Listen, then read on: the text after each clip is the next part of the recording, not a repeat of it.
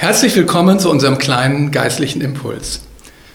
In unserer heutigen Bibellese aus Markus Kapitel 12 geht es um Spenden. Hört einmal. Jesus setzte sich nun in die Nähe des Opferkastens im Tempel und beobachtete, wie die Leute ihr Geld einwarfen. Viele Reiche gaben hohe Beträge. Dann aber kam eine arme Witwe und warf zwei der kleinsten Münzen in den Opferkasten. Jesus rief seine Jünger zu sich und sagte, ich versichere euch, diese arme Witwe hat mehr gegeben als alle anderen. Die Reichen haben nur etwas von ihrem Überfluss abgegeben. Aber diese Frau ist arm und gab alles, was sie hatte. Sogar das, was sie dringend zum Leben gebraucht hätte. Diese kurze Episode schildert uns einen ziemlichen Gegensatz.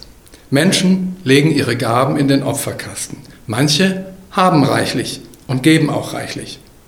Und eine arme Witwe, Witwenrente gab es damals noch nicht, hat kaum das Nötigste und legt das doch vollkommen alles in die Spendenbox.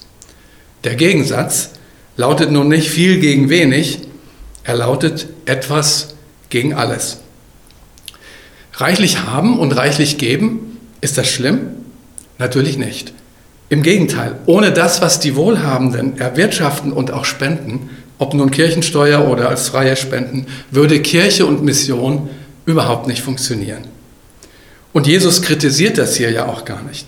Mag sein, dass ein paar von denen, die viel gaben, das so machten, dass alle das auch sehen konnten. Das wäre zwar keine gute Motivation, aber immer noch besser als nichts zu geben. Die arme Witwe gibt alles, was sie hat. Das ist ja eigentlich höchst unvernünftig. Von ihren zwei Münzen hätte sie doch wenigstens eine behalten sollen für ihren Lebensunterhalt. Gott verlangt nirgends, dass man alles geben soll. Zehn Prozent, das hatte er seinem Volk einstmals so als Richtschnur gegeben. Was heißt das? Weswegen hebt Jesus diese Witwe so heraus? Nun, sie hatte offenbar, auch wenn Jesus das so wörtlich nicht sagt, einen ungeheuren Glauben, dass nämlich Gott schon für sie sorgen würde, auch am nächsten Tag. Damit verlässt sie sich auf Gottes Zusage, zum Beispiel aus Maleachi 3, Vers 10, wo Gott sagt, stellt mich doch auf die Probe und seht, ob ich meine Zusage halte. Und auf einen außergewöhnlichen Glauben hat Jesus immer wieder gerne mal besonders hingewiesen. Was können wir nun praktisch mit diesem Wort anfangen? Vermutlich sind ja die meisten von uns in der Lage, etwas aus unserem Überfluss zu geben und tun es. In besonderen Situationen auch mehr als das Übliche, selbst als Normalverdiener dann sollen wir das auch weiter tun. Gott hat versprochen, die zu segnen, die geben. Die allerwenigsten von uns werden in der Lage der armen Witwe sein, dass sie fast nichts zum Leben haben.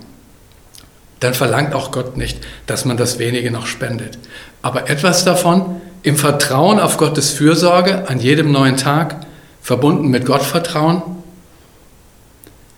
Eine konkrete Handlungsanweisung gibt uns Jesus in Markus Kapitel 6. Da sagt er, wenn du einem Bedürftigen hilfst, dann soll deine linke Hand nicht wissen, was die rechte tut. Niemand soll davon erfahren. Dein Vater, der auch ins Verborgene sieht, wird dich dafür belohnen. Und Paulus schreibt im zweiten Korintherbrief, ein jeder, wie er sich's im Herzen vorgenommen hat, nicht mit Unwillen oder Zwang, denn einen fröhlichen Geber hat Gott lieb. Also gib, wenn du spendest, ohne Berechnung. Freu dich, wenn du helfen kannst. Frag nicht nach dem Nutzen dieser Investition. Bei Gott ist es immer gut angelegt. Ganz praktisch, manche haben bei uns schon nachgefragt, wie sie denn jetzt, wo wir ja keine Kollekten sammeln können, für Projekte der Gemeinde spenden können.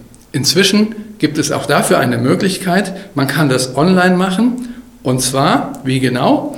Schaut im Internet unter www.agnms.de-spenden. Und ich wünsche euch nun einen gesegneten neuen Tag.